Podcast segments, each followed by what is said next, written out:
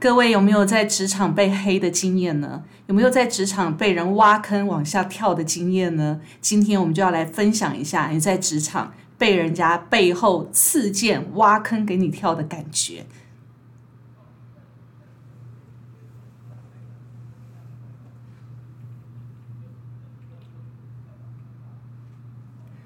Hello，欢迎来到 Miss K 的神经说，我是 Carrie。嗨，我是 Goto。嗨，我是小布。哎，这两天呢，我们的 Goto 呢，真的是整个人都黑暗了。他觉得他的人生职场里面呢，从来没有度过这么难过的这两天。来说说这两天发生什么事？是也没那么夸张，不过是真的蛮乌云密布的。因为但是我是遇，我觉得这是我看过史上最大的笑话。哦，我真的觉得这个也是还蛮闹笑话的。有的时候不知道各位有没有一个经验呢，就是当你觉得这件事情已经就是错误到。已经让你觉得不可很荒谬，很荒谬，完全不知道为什么会出这样的错误。对，那可是对方就是主事者犯错的这个人，却完全不知道自己错在哪里，甚至他有可能是装傻，然后让你就是自己气的，就是哦乌烟瘴气的，而且还骂不出来，因为他完全不知道自己错在哪里。对，就是你骂他也没有用。那这两天就是发生了这样的状况，重点是他还是高级主管哎。这我觉得有时候就是这样哈，这我们下一个议题再录。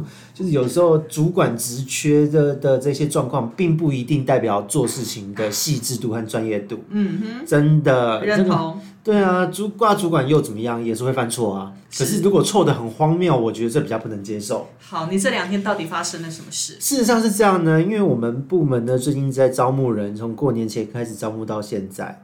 然后呢，在一开始，因为这个职缺释出的时候，在我们公司的行政流程是这样：我会在内部提出一个内部的行政申请的信件，在信件中会做所谓的那个呃工作描述这样的说明。那顺便建议一下人资单位，还有跟我们最高层的主管，美国那边总公司那边要告知说他大概的一个薪资范围，哦，让上面这些人事呢人人事的单位们心里有个底。然后呢，当我们把这个信件发送给人事相关单位之后，他要把这一个内容填写进去一零四的相关表格，然后呢，做一个正式的资讯释出，才开始公开招募。然后呢，事情是这样的，在过年前我发信也很快得到了回应，我也写了一个还算是细致的工作描述，以我的职责内容，以我们部门的职缺来讲，寄过去之后。寄给我们的人事主管，对，然后他也说，哎，你写的很详细，好，我来处理。我就说好，没事了。结果到现在呢，大家看过年后都已经几周了，哦，过年前到过年后，哦，招募了至少一个多月了。结过我们会发现这件事呢，是因为我们觉得太奇怪了，为什么？我们这个职缺在一零四上面看，哇，还蛮热门的，有人很多人投履历哦，是我们的热门职缺。可是来的人呢，我们看到所有的履历都蛮普龙工的，超级普龙工，还有作家哎。对啊，真的来面试也蛮阿里不达的，可是这也没有办法。那我想说，到底是怎么回事？那因为我自己的业务内容也很忙，开开工后过完年后一直忙，都没有特别去注意这件事。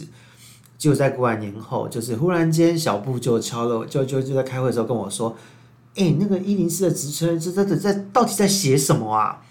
怎么会这样子写呢？”我想说，嗯，怎么了？不就是填填表格，很明确列出我的范围什么的，然后职职缺的内容，你稍微再润饰一下也可以上嘛。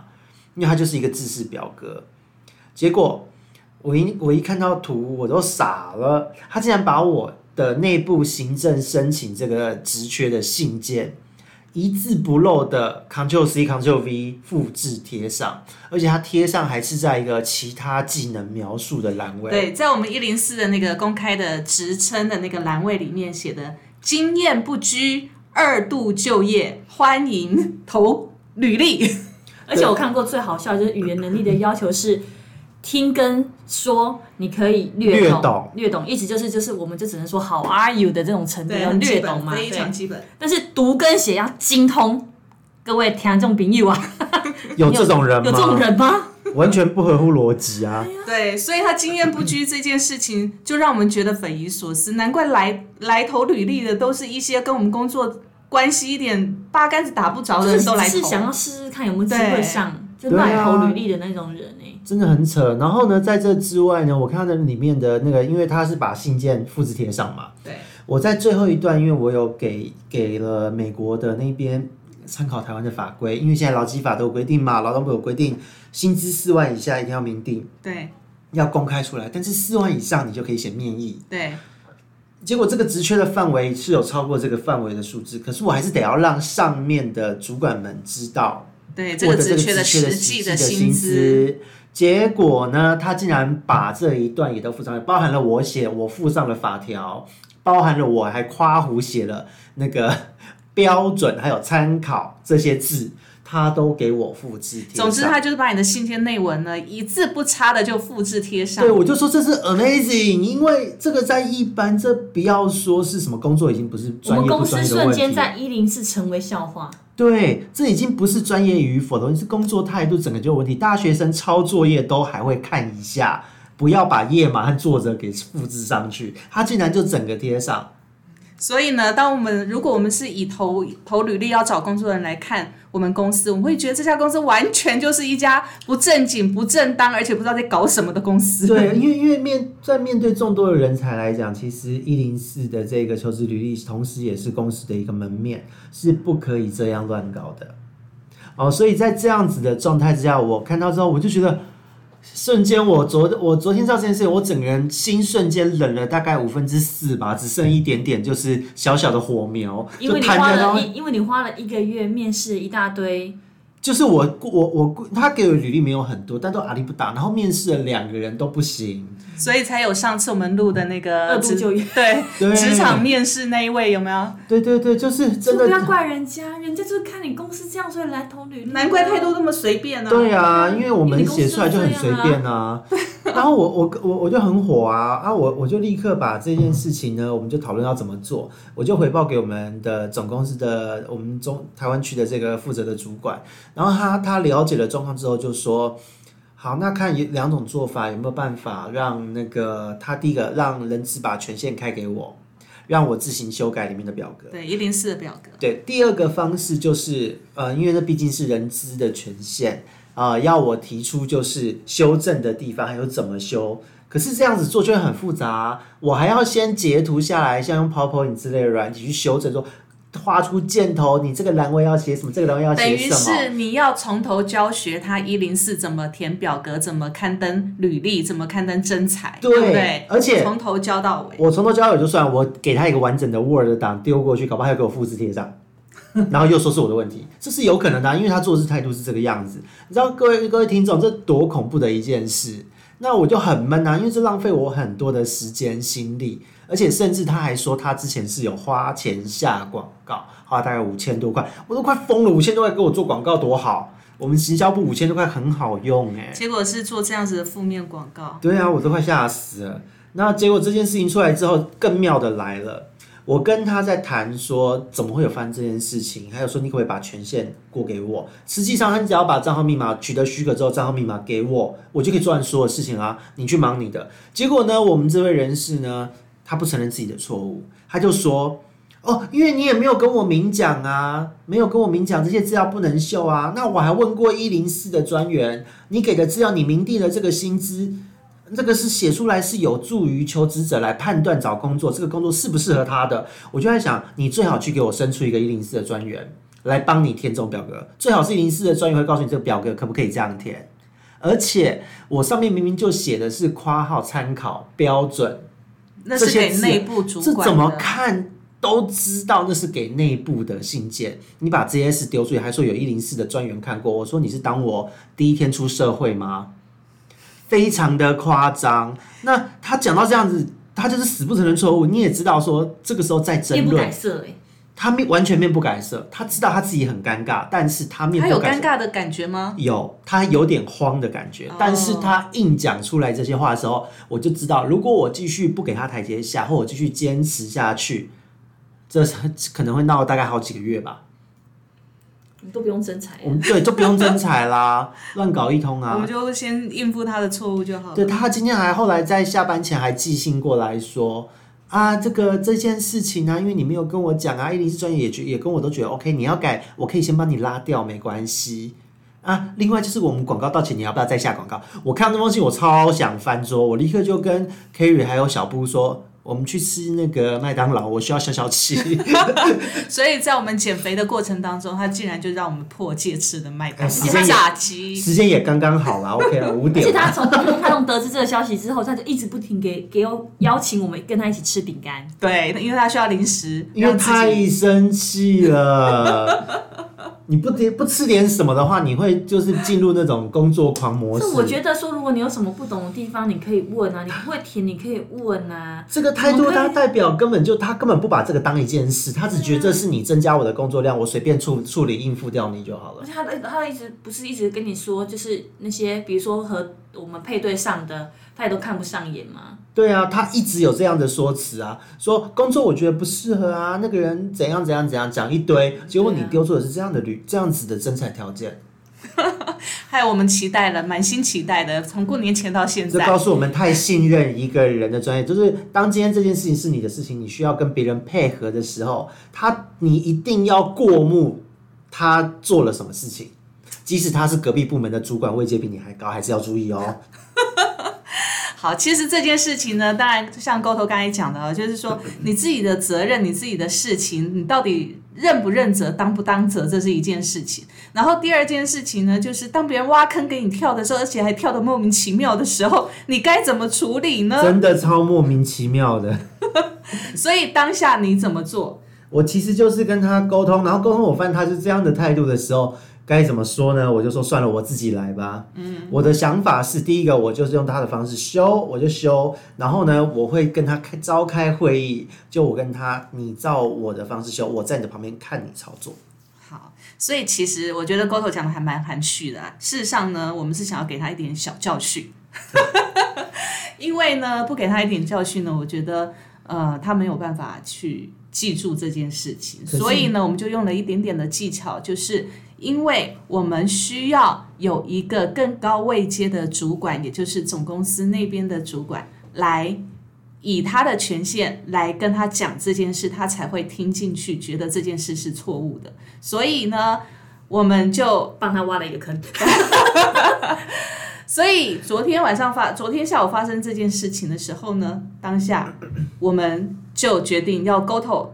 写了一封 email，把所有的事情告诉了美国总公司，再由美国总公司那边呢去跟他沟通，请他开一个一零四的权限给沟通。当然，我们知道不可能开一个权限给沟通，但是我们就是要透过这样的过程，让对方知道他出了什么错误，因为我们没有办法当面讲嘛，我们也不能直接指出他的错误嘛，因为他本身是一个非常呃非常自信。啊！我突然，我突然觉得我们讲这样子有点坏，因为 Parkes 的听众一直觉得我们三个人是天生活泼又善良啊，我们并没有这样的形象，没有，我们也是很，我很真实的人，我有这样的形象啊！就我，我们现在要告诉听众们说，我们挖了一个坑给别人跳。其实有的时候是这样，这也不算挖洞，因为我觉得我们是寻求正规的一个途径解决这件事，因为我们直接跟他。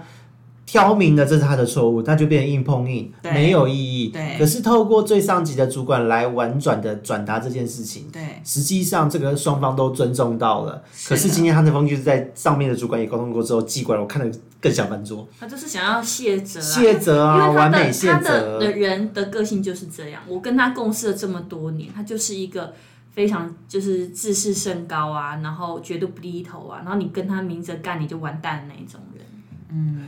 好，所以其实如果职场上面有这样的人呢，其实我们就要懂得转弯，就不要跟他直接对杠起来。我们要懂得运用借力第三方的力量，而且他的出错的频率真的蛮高的。是啊，还有那种就是 A 同事的薪水汇到 C 同事的账户里面，而且那同事已经离职，这还是最最 amazing 的事情，汇到离职的同事的账户里。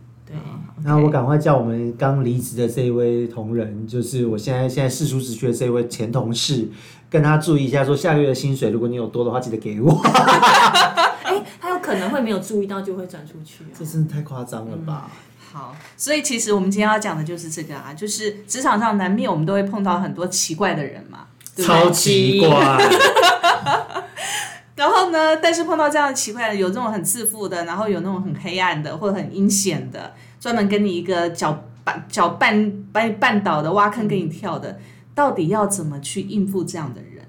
你先好了，你的听你，我每次听到你那个勾心斗角都觉得很刺激，还有那个可以斗到把同事的外套丢掉的那种，你那个好，你是要干嘛？你的是宫心计啊，就在演宫心计啊。他那是超级后宫甄甄嬛传，再加上什么清朝什么，不然你先小布先好，小布应该比较和平一点，对，小布的比较高潮迭起的留在后面，听众才会待到最后。好，我先讲一个，我 我认为我自己认为是笑话，我也不晓得对方是挖了什么坑给我跳，但是我听起来就觉得不可思议。嗯，就是有一次呢，就是。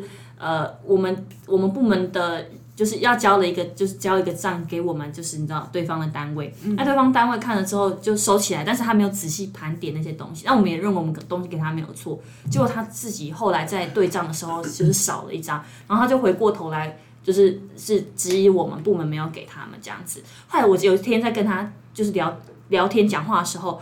发现他的桌子的缝缝里面有那一张，就是他没有找到的那个账，我就跟他说，我就赶快，因为我不敢面对这件事情，因为我觉得很尴尬啊。然后我就立刻跑去跟我主管讲，然后我主管就走过来他的位置上，然后就把那张东西抽出来说：“请问这是什么？我们已经交给你，为什么要来跟我们说我们没有交给你？”然后他就刚好就跟我们的主管就就是讲说我怎样我怎样哦，然后我主管就直接跟他说你打狗也看人家主人，然后我就嗯，我道，你瞬间变成狗吗？瞬间，Hello 狗你好，狗狗你好，我 瞬间问号，他说打狗要看主人是用在这个 这个地方，会有人在用在职场上讲这种话吗？各位，好了，这是一个笑话，大家听听笑一笑就好，但是。这是事实，这是真的曾曾经发生过。我到现在对这这句话还是满脸疑问哦。好，但是我曾经遇过一件事，就是我们有一个要离职的同事哦。那那不要讲是现在还是以前的公司啊，反正是有一个离职的同事呢。呃，我们一直其实他对公司也很忠诚，然后对我们同仁之间都感情都非常好。可是呢，因为遇到一些新任的主管啊等等的事情，让他不顺心，他想要离职。然后，但是因为他跟一些客户有一些非常深厚的感情，于是呢，他在离职的时候认为就是公司对不起他啊，听了某一些新呃空降的一些主管的话，以至于让逼逼迫他离职。他当时的想法是这样。然后他要离职的那一天，他就对着我冷笑了，因为我是接要接所有的他所手上所有业务的事务的人，所以他就对着我冷笑了一句，说我。放了一个非常深而且非常大的炸弹，然后在我跟他共事了十几年的过程当中，我听到他这样讲的时候，我真的是人真瞬间崩溃耶！你是瞬间觉得这个人怎么变那么黑暗？对，就是我怎么会不认得他？而且这件事情做的对他有什么好处？嗯，那。呃，他我觉得他不想留自己好的风评给自己就算了，但是你何必要这样子对待跟你一起革命十多年的同事？这件事情到我现在我还是很不能释怀，所以我也没有办法说像其他人还跟他联络，因为我真的办不到。那这件事情对你后来的职务上面有没有造成影响？他有没有挖坑留一个大坑给你？真的的确留了一个大坑，因为你怎么去跟那些客户解释公司并没有做这样的事情，都解释不来。而且我就我知道这个坑可能就造就了我们的客户对我们的这个，或者是你负责的这个部门，或者是你这个人，对，造成了很大的负面的负面的感受。对对，还有就是他的他当然也其实他也间接的不止，就是他其实不是想要直接伤害我，我可以理解。可是他想要直接伤害的对象也伤害到了，但是他其实他真正伤害的并不是他想要伤害的那一个人，而是我。对对，这是我觉得最。无辜的，对，而且我觉得你怎么会对于一个对你应该讲负责任十几年的公司，你在这个职位上做的好不好，他从来没有质疑过你，你却这样子对待他的公司，我觉得非常非常不公平。嗯，而且这个圈子很小的，如果你留下这样的一个状况的话，嗯，其实到哪里都会被传说。对对，所以那时候他也走了嘛，所以你也没有办法去跟他做这个部分的一个。我其实我就是我也不想再跟他讲这件事，因为我觉得你这个人在我心目中就是一个很大的叉叉。嗯，那我只能说祝你未来求职顺利，顺心走你想要走的路。那其实我是我我自己本身还是觉得说，呃，我自己的还是秉持一个理念，就是人的心要善良。对，所以你如果有你有这样的恶心，带着去外面的社会上面闯荡。闯荡，你今天怎么了？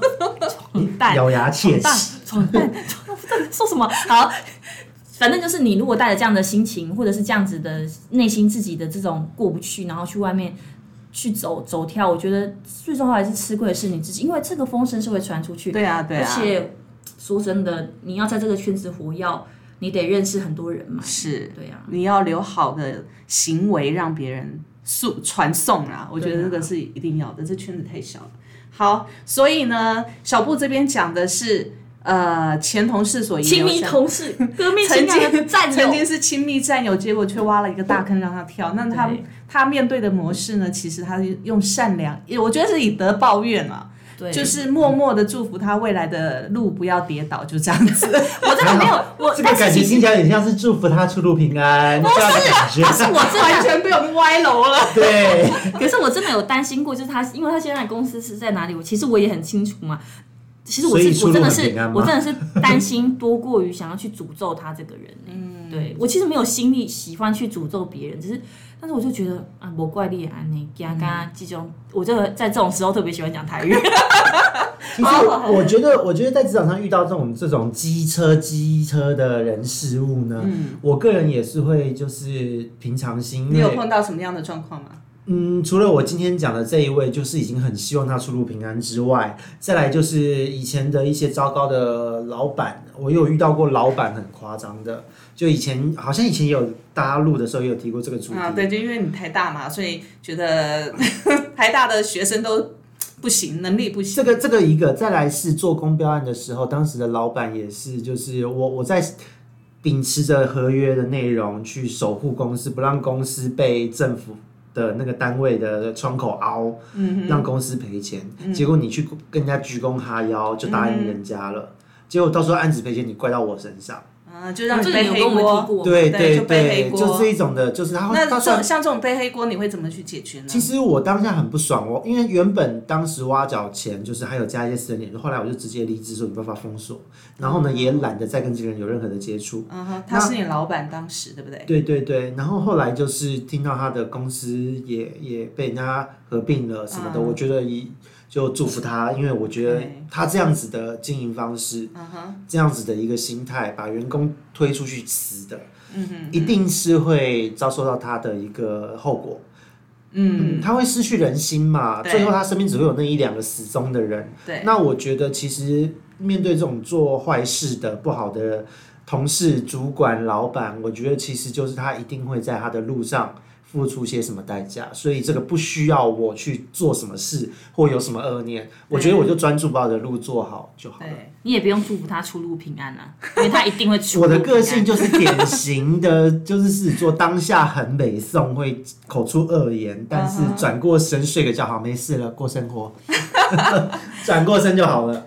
我我处理的方式会跟两位不太一样。啊、我要听《后宫甄嬛传》对。我都没办法做这种事，你真的很 好来我来来大家请指教喽。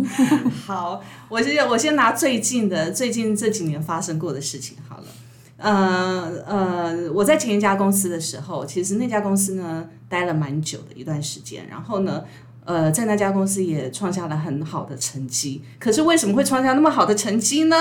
这是有原因的，因为呢，我就是想要抖音，是这种想法吗？哎，对，因为气死老娘了，决斗啊！没错，没错，就是这这种这种那个。我第一天进这家公司的时候，其实哦，因为我在这个业界很久了嘛，所以我刚进这家公司去面试的时候，那个老板找我的时候，其实他就很听说我的背景，所以我在呃还没去公司决定要去公司报道之前，老板就已经大肆宣扬我的背景了。然后我的经验了，然后好死不死呢，我到公司的第一天，老板他们呢就就高阶主管旅游到国外去了，然后老板呢就特别的交代，留在公司的高级主管，就跟我同阶的主管，一定要宴请我到台北市很知名的、很知名的五星级的餐厅，然后呢一定要宴请我这件事。好啦，当时我第一天去的时候，我就觉得啊，怎么这家公司那么好？你知道，其实人很善良嘛。我这么善良，我也没有想到别人会怎么样啊。你从你嘴巴里好面讲出来，哦，好 不可思议啊！真的，我我就觉得哦，OK OK，我是属我是那种、那种既来甜型的，对对，既来之则安之。你对我好，我就会对你好；你对我坏，我就是想办法的那种人嘛。所以那天我就哇，觉得哎，这家公司怎么太客气了？怎么会这样？然后老板很注重人才，我我第一个感觉是这样。所以那天呢，总共有留在台湾的。呃，跟我同阶的一级主管大概有四位，各个部门嘛，就四个部门的主管都留着。好了，我们就是四个部门的主管就一起去，他们哦很高兴就吃了，的确是非常高级的。吃完之后呢，我也就哦想说这进来了一家还不错的公司。好啦，那当然就很进入公司的状况，很努力嘛，对不对？那莫名其妙的呢，因为我们这个单位，我的这个部门呢，我负责这个部门是负责整个大中华区的。那我们这个人数很多，大概有将近快二十位，所以这二十位我们就单独一栋办公室，一个办公间就是对了，跟总部的这个办公室是不同不同栋的，所以我们是单独的一个办公室，所以我们每天就在那边过得很快乐，然后完全不知道总公司内部做了什么事情嘛。突然呢，突然呢，就有一个别的部门的主管来跟我讲说，你知道现在全公司都在传你，传你说，呃。你在背后批评老板，批评我，批评其他部门的主管，说你们经验都不够，只有你最厉害。我说啊，我什么时候做这件事情？然后呢，后来查了半天，原来呢就是我隔壁部门那个行销活动部的经理，那个主管。这位主管呢，他是呃公司创办的时候比我提，创办的时候就进来，所以他比我提早半年进来。那那时候呢，他就是一个唯我独尊的一个状态，因为他年纪比我们大大概十岁左右嘛。然后呢，他就觉得自己是一个年纪有这个年纪，然后有这个社会历练，然后他很喜欢很喜欢被众星拱月的那一种，所以他就觉得我来了之后，老板竟然请我吃大餐，还要所有的主管宴请我，他觉得为什么他没有这个待遇？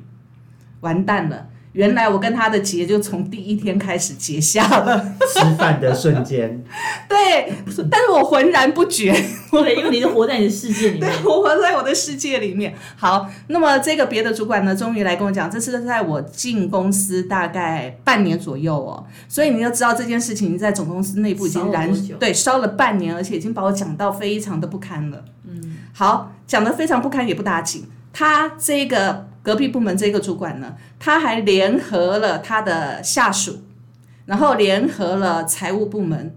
你知道财务部门其实在一家公司里面，尤其我们是业务部门的，我们要出差要申请什么经费都要经过财务部门，对不对？财务部门开始挡我的申请的费用，然后说我专门是来公司，你厉害你来做账啊，他就这样呛我，财务部门就这样呛我，你厉害你来做账。然后呢，我就觉得莫名其妙，不过是提个意见而已，怎么会变这样？然后他下属呢就开始呃排挤我，因为他们是活动部门，我们是业务部门，一定要配合的嘛，对不对？对。他就开始开始呢故意支开我，然后呢就跟上面在活动当中会故意支开我，然后呢就跟大老板报告说，我 Carry 不知道去哪里了。突然他在工作当中离席，我觉得他是一个非常不负责任的人。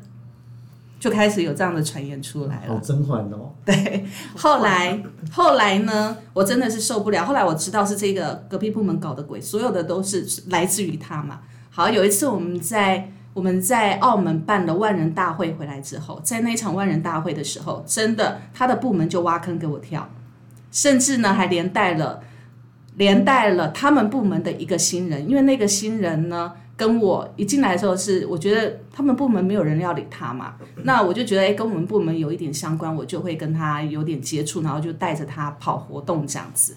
好啦，连带他先借由这个新人哦，比如说我们在前台我们要集合人，对不对？好，他同时你要排两个工作，你这个时间你要在前台集合人，同时的这个时间你要到门口去做招待。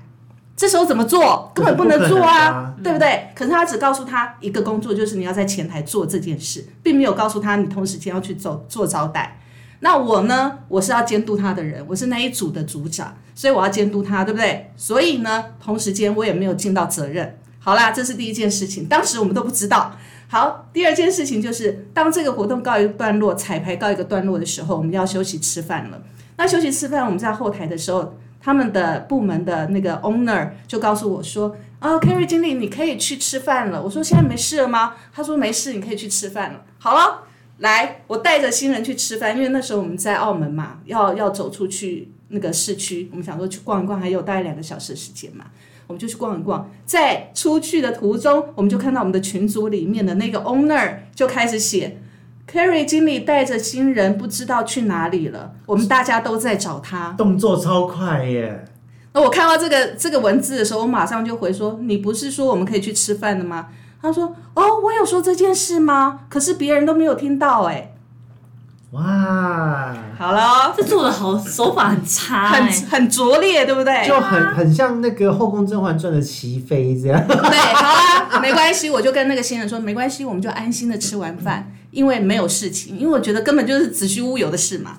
好啦，吃完饭的时候，我就因为我们的报账那个每一个餐费都有限嘛，但是呢，那一天我们自己，你知道超出那个限额就自己付就好了。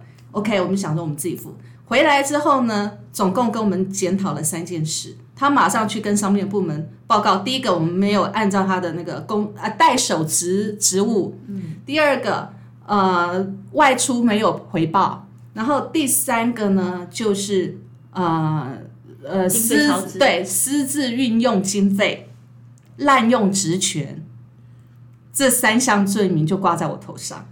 只是吃个饭，然后这样挖这个洞，蛮拙劣的。好，第二天我们回来台湾之后呢，我真的知道这件事，我真的火大到极点了。一大早到了公司，我的处理方式是我直接冲到大老板的办公室，然后我跟大老板说，我会进来这家公司是因为我觉得你会是人，你会看人。而且以你的带领方式，不会让我们过去在很多美商公司里面有的争斗的宫斗的状况在办公室里面出现，可是竟然出现了，我对你非常的失望。很赞，我就对大老板这样讲，大老板就说什什么事情？然后我就说你你不知道昨天发生什么事了吗？然后他就说他知道，他有听，他有听了，但是他觉得我应该不会这样。我说可是可是你有站出来去厘清这件事情吗？如果今天我没有进来的话，你会来出面厘清这件事吗？然后我当时，然后他就说好，你先不要激动，你先坐着。然后我就拍他桌子，我说现在不是我能坐得下来的时候，现在是你的名誉问题跟我的存留问题。我说这件事情非常的严重，不是只有那个下属他会搞这件事，所有背后的指使者是他的主管。因为在前一天晚上我就已经传讯息去呛他的主管，我跟他讲说，我知道你对我的感觉，我知道你很吃醋，老板对我很好，但是这只是你的感觉，而且你年纪那么大了，如果你心里不舒服，你也找一个会处理事情的人去倾诉，你怎么会找你下属去倾诉呢？然后搞得我们两个不和。我说这到底是谁的责任？我可以不怪你，但是我怪你的年纪不够成熟。嗯，我就这样回他，跟他的主管这么说。然后他主管一个男生，大我十几岁的男生，不敢回话吧？哭了，打电话跟我说，我真的很需要这个工作，我真的是觉得我没有，我真的觉得我没有脸面对你。好，我前一天晚上跟他的主管这样呛了，第二天早上就跟我大老板讲了。我大老板呢，我说这今天这件事情必须解决，嗯，否则我们在部署面前我也要带人啊，你这样让我怎么带人？后来呢，这个大老板，我们大老板就叫我跟他这个部署，跟我隔壁部门的主管三个人，我们这样当面，然后呢，结果这个两个人呢，完全不敢面对我，他们只是说，他们真的不晓得会发生这样的事情，真的是疏忽，不好意思，真的很不好意思。如果说造成什么，真的，他就跟我道歉，就当场就道歉了。然后呢，后来我就觉得，我说你这样道歉是没有没有真诚，也没有意义的，因为问题没有解决。嗯，我说如果真的要解决问题的话，背后的主使者出来。就是那个主管，因为从头到尾那个主管都不敢吭声嘛。他就是夹在那个一般一般职员跟那个刚打电话跟你哭诉的那个中间的那个，没有没有，就是跟我哭诉的那一个。哦，就是跟你哭诉，对，就跟我哭诉的那一个。然后呢，后来我们大老板就说：“你们两个真的是做错了，这件事情以后他再也不容许有这种事情发生。”嗯，对，所以当天呢，这件事情就很明朗的就解决，我也获得了正面的道歉。然后这件事情过后呢，他们也不敢在背后怎么样。对，但那个新人呢？那个新人很可怜，那个新人到最后，那个新人真的因为在他们部门嘛，我也不能怎么样。那到最后，这个新人离职不到一年离职，因为他被逼到忧郁症，好可怜哦。因为他根本就是宫斗牺牲品啊！对，他就是宫斗牺牲品，因为他没有任何的在公司没有任何的职位嘛，那为什么不就离职？就是前两一两个月觉得不对劲，就赶快离职就好。他需要这份工作啊，他需要这份工作啊。然后，然后我觉得人人的那个人的素养就是这样，因为你会有这样的想法的人，他第一个他本身就是就是自我非常的以自我为中心的。对啊，然后非常的情绪化的。好，我们我再来讲讲刚才的那个那个呃那个部门的主管好了，他平常是怎么样对人的，你知道吗？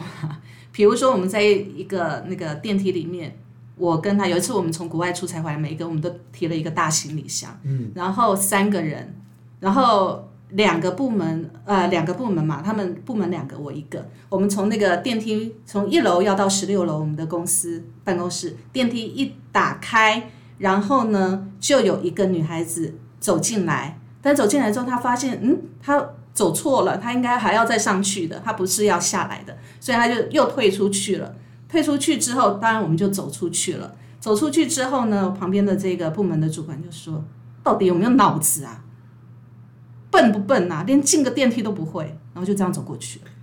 干嘛这样啊？怎么会有人这样子？我就傻眼了，你知道吗？难免有疏忽，或是有时候就恍神一下、对他就是这样的人。好，他怎么对待新人呢？他对待新人，我刚才讲的那个忧郁症的方式，忧郁症那个同事嘛，他平常呢，所有的部门孤立他、排挤他，那到底为什么要 interview 人家进来啊？对那因为那个新人长年纪比较大一点嘛，然后长得又又不是很外标形体重，对对棉花对糖女孩，哦，不止，她就是黑黑壮壮的嘛，然后看起来有点矬矬的，但是人家很有料啊，很有料，可是可能口才口条并不是那么的好，他就是这样子欺负人家。然后另外后来他们又应征了一个女孩子进来，那个女孩子更惨，那个女孩子呢，他们是除了不跟她讲话以外，然后连吃饭都不跟她吃饭。然后呢，有一天天气很冷啊，他们就一群人，一群女孩子要出去吃饭嘛。然后这个这个新新人呢，就觉得哎天气那么冷，然后就问他们说：“你们这样出去会很冷吧？我的外套借你们。”然后你知道他们那一群人哦，拿到这个新人外套之后，竟然把它丢得很远。他说：“你的外套很臭，我才不要用。这好过分哦！到底是小孩子吗？对，但是而且这两个人都是他们自己部门需要的人才，然后自己 interview 进来，还这样排挤人家。那你一开始看人家面试不顺眼的时候，就不要用就好了。这个是啊的办公室文化养的好奇怪、哦，很奇怪，非常奇怪。好，这是六一件事情，接下来还有哦，interview 人进来霸凌，对接下来还有哦，我的部门呢，接下来来了一个新的副理。好，他们部门也来了一个新的副理。OK，好，但是呢，呃，这两个副这两个副理新来的嘛，但是呢，这两个副理呢，事实上他们觉得他们很不认同，他们部门的副理很不认同他们自己本身的做法，所以他跟我比较亲近。好啦，因为我们是楚界楚汉两个 楚河汉界楚河汉界，对对对，那个界限非常的分明嘛，因为我我就就不欣赏他们的做法嘛。好，他们的副理呢一来他就选边站，他知道他想要跟我比较亲近，因为我们工作上也有关联嘛。OK，好，那我们的副理呢，他就是一个比较两边讨想要讨好的，墙头草，对，但是我不知道他是这样的人，嗯，我不知道。好，终于有一次呢，终于有一次我们在两个部门的会议里面，然后呢，这个要决斗了。对这个隔隔壁的部门呢，突然讲了一句话，我突然觉得不对。他就突然提出来说，因为我们大老板也在嘛，突然两个部门跟大老板在开会。好，这个隔壁的部门突然就说，呃，那个、那个、那个，就他就说我的这边的这个副理，他就说，他就说某某某，你说说，你平常不是很讨厌那个 Carrie 指派给你的工作吗？然后说你说他都不认同你的工作啊。哎呀，这句话就把他给卖了。对，他就直接在现场挖了一个坑给我那个副理跳跳。我当下听了这句话，我我想什么时候的事情？我马上，然后我那个副理就吓到了，我那个副理就说。这个坑超大啊马上被卖耶。对我那个副理马上就要转移话题，我说等等，刚才你们说什么？我什么时候不认同你的方案？什么时候什么时候刁难过你？然后然后我那个副理马上整个脸就涨红，然后就说没没没有，嗯、我们讲的是当下应该他超想死。对嗯后来我知道，我也不为难我那个副理了，我就说好，这件事情我也就顺带的这样子就过了。但是到了晚上，我就打电话给我那个副理，我说你知道了吧？这个办公室谁可以靠，谁不能靠。这句话真的很《甄嬛传》。然后我那个甄嬛啊，我那个副理就说他知道了，从此之后两个副理都乖乖的跟着我。所以呀、因为因为跟错人随时被卖掉啊，那个是啊太夸张了啦。到底谁能靠，谁不能靠？你不要那边傻傻的墙头草两边倒。真的，我觉得真的是，不是我，我觉得，我觉得出卖自己部门主管是件非常愚蠢的事情，对除非他是没有能力的人。对，那你你要么你也出卖隔隔壁部门，你怎么出卖自己主管呢？是啊跟自己前城市人过不去，你也不会因为干掉他，然后你就上去，是啊。所以这件事情呢，我当下呢听到了，我也没有在现场刁难他，因为我知道这是一个机会，把他回收的机会，而且搞不好这一个契机，他以后也不敢做这样。他也不敢了，而且他也知道就乖乖了，对，他也知道了。所以从此之后，我告诉他，你在这边你给我认真做事，我要的是能力，不是勾心斗角。对啊，对，这很实际。很实际。我觉得，我觉得这个真的是听听这个经历就觉得哇，因为这种大型的这种公司比较容易会有这么精彩的宫斗的情节。因为我以前都待中小企业，我的拍桌经验呢，其实最主要就是刚刚我讲的，就是那个把我推出去送死的老板。我抬我提离职，他的门关起来，我就拍他桌子。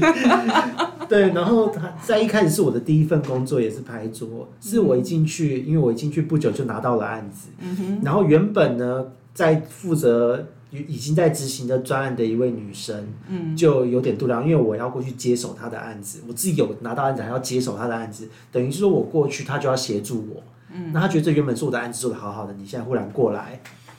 对，然后呢，她就开始排挤我哦，不跟我讲话哦，连我报账都要卡我嗯，然后资料不给我，就是要写报告的其中报告要请款啊，不给我资料啊，故意就是卡我各式各样，嗯哼哼，然后在背后搞小动作，嗯，然后呢一次两次，然后他他故意他是那种故意在，因为办公室是开放式的，办公室是开放式，大家只有 O A 隔板，那一层的办公室大概有四十几人，非常大间，嗯然后呢他会故意用大家都听得到的音量说，这个我上次不是就跟你讲要这么做吗？我就想你根本没有给过我这个资料啊，email 也没有啊，我明明就有给你用这个音量，然后很嗲，就绿茶婊类型的。我 明明要给你，对对对对对对对对你没收到，为什么也没告诉我？对对对，没错没都错，是你的问题。对，就这样讲。然后他这样傻婊，超绿茶的，然后我就一次好，我记下来，我说好，对不起。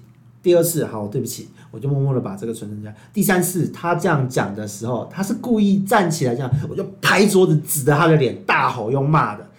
我说你有没有你有完没完？这样几次了？上次几月几号怎样？第二次几月几号？这次你又来。我说案子要不要做？是你的案子，我的案子。我就大吼，吼到里面的副总经理、总经理，我们那个那一层有两个，有有三个总经理，全部都出来看怎么回事。嗯哼。然后所有人安静，因为办公室大家各个部门旁边有业务啊，有培训部啊，就瞬间安静，然后这样子。后面的会计人士也安静，然后连打键盘的声音都很小声。嗯。然后我就大吼，这样骂他，他他愣在那边，就整个龟哦，他的女生比我还高，好是我太矮，对不起，我我一百六，那女生大概一百七十三，很多人都会比你高对，对不起，对不起。然后他就被我被被我这样指着骂以后，他就就等等我我没有这样，我才没有。我说哪没有？我就因为我是那种我如果不骂你，我不拍桌子，我就我就 OK，、都很好讲。但是我是要默默记录下来的。对我如果要出手，就是一定要你一挂。刀毙命。对我是这种类型的，我就逼到他哭，逼到他认错。嗯，然后讲完之后，我就不理他，我就坐下来做我的事。嗯哼，然后他他就立刻被副总叫进去。这是正面还击的对，然后子然后两周后他就知情离职。对啊，其实我觉得我们职场一定都会碰到这样的人。那事实上，其实可能我碰到的会更更精彩一点，真的很多。我刚才讲的这些，遇到这些情况，我觉得还是要冷静思考，对比较重要。你要想一下对策，因为有些人你真的你跟他硬来或正面来，你反而会更惨，你，得不到你要的。所以还是像小布讲的，你要先想你到底要怎么生存下去，怎么对付这个人才是对的。而且如果你没有把握可以一刀毙命，就不要对，就不要出手。对，要出手就是要要要做到点。但某某一个人，我已经出道大概三次了，大家也没把他，也没有杀掉所以那就他耶。那就要用另外的方式了。背后的主管真很爱他。你没办法。所以啊，，我觉得，我觉得其实哦，我觉得做好自己的事是最好的方式。就像我刚才讲的，为什么我上一家公司可以做成曾经那么好的原因，就是一刚开始进去就被这样子了嘛。老娘就跟你拼了，化仇恨为力对，量我。觉得，我觉得你你把自己的事情想办法做到，老板没话说，老板也对会为了业绩，为了一些公司的业务，一定会是为了听你。因为你当下你在公司，你已经做到无人可取代，一人之上，哎，一人之上万，呃，一人之下万人之上一。人之上有人可怜，工友啊，这个发言的工友对，还是公狗？打狗 看主。要找到我刚刚一开始的笑话，打狗看主人。我觉得怎么会这样讲自己的下属，这个情感也很奇怪，好不好？他可能当下捧这种形容词吧。哎呦，哎呦，他也把自己捧得太高了吧？真的，所以，我真的觉得，我奉劝所有的人哦，真的是在进入职场的时候，有时候脑筋呃清楚点。其实所谓的清楚，就是你做好自己的事，不要去惹你没把握的人就好了。对，而且很重要的一点就是，如果你真的不要当绿茶婊啊！对，呃，不是绿茶婊那个也是一种生存方式，我并不否认这种生存方式，只是因为。因为会一定会有这样的人存在，一定有这样的人，那那是他的生活方式，我不管他。但是你敢当绿茶婊，你就要也有本事当绿对，茶也有婊本事当个绿茶婊。你要么就当的很利落婊到底，表到底，人家都打不掉你。是的，是对的，，但如果你今天你被打，你就不要怪别人，是的，就是这么的。简单。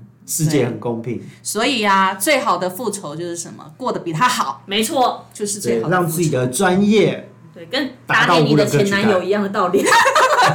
走歪这就是，人生走到哪里不变的道理。是的，没错，人生活得精彩。是好，我们今天呢，其实还我还有很多宫斗剧还没讲，那我们留待下集，大家要追剧。真的哦，而且我的我们专门开一集，就你一个人从头讲到尾，我们两个就从头听到尾这样。真 我的宫斗剧真的很精彩，真的很精彩。好，我们下次再开这样的主题啊。我我觉得观众不，我觉得听众会蛮喜欢听的，因为我个人就是对于这种故事觉得哇，好像看连续剧的这种期待，但是觉得觉得哇，不关我的事感觉真好。你看，你看，你看，所以我刚才讲的在那家公司啊，其实我刚才讲的只是前面的几年而已，后面还有别的别人。可是我觉得你我多我可是我觉得你的下属都就是他们生活都好多才多姿，对，好多戏可以看哦。然后有一种哇，不关我的事，对，主管保护我那种感觉。可是看了就是学起来啊，知道以后怎么做相关的应对啊，这很好啊。对对对，所以其实哎、这都是我肉搏出来的经验，你下面的人现在都怎么样？都蛮好的吗？都过得很好啊。都爬得蛮高的，对，都而且非常的呃，没人敢动他们。实战经验。啊。对，因为因为我以前在前几天中小企业这样待带出来的下属，他们现在在很多都跑去做文创产业，因为做、做传产行销出来，那他们也都哎做到副编辑啊，什么也都混得还不错，觉得哎好像其实这也是自己的一种成就，成就对不对？当自己看到自己带过人都有成就的时候，就会觉得自己也很开心。对，没错，而且就是觉得啊，以前为了护他们去跟人家拍桌子没有白拍，你知道吗？对对对，没错。好，我们以后有时间呢，我们再来开一下宫斗剧，职场宫斗剧。这应该变成一个连续剧的那个专题哦。对对，这是 Part One，下次 Part Two 了。好了，我们今天就先到这里喽，拜拜。拜拜。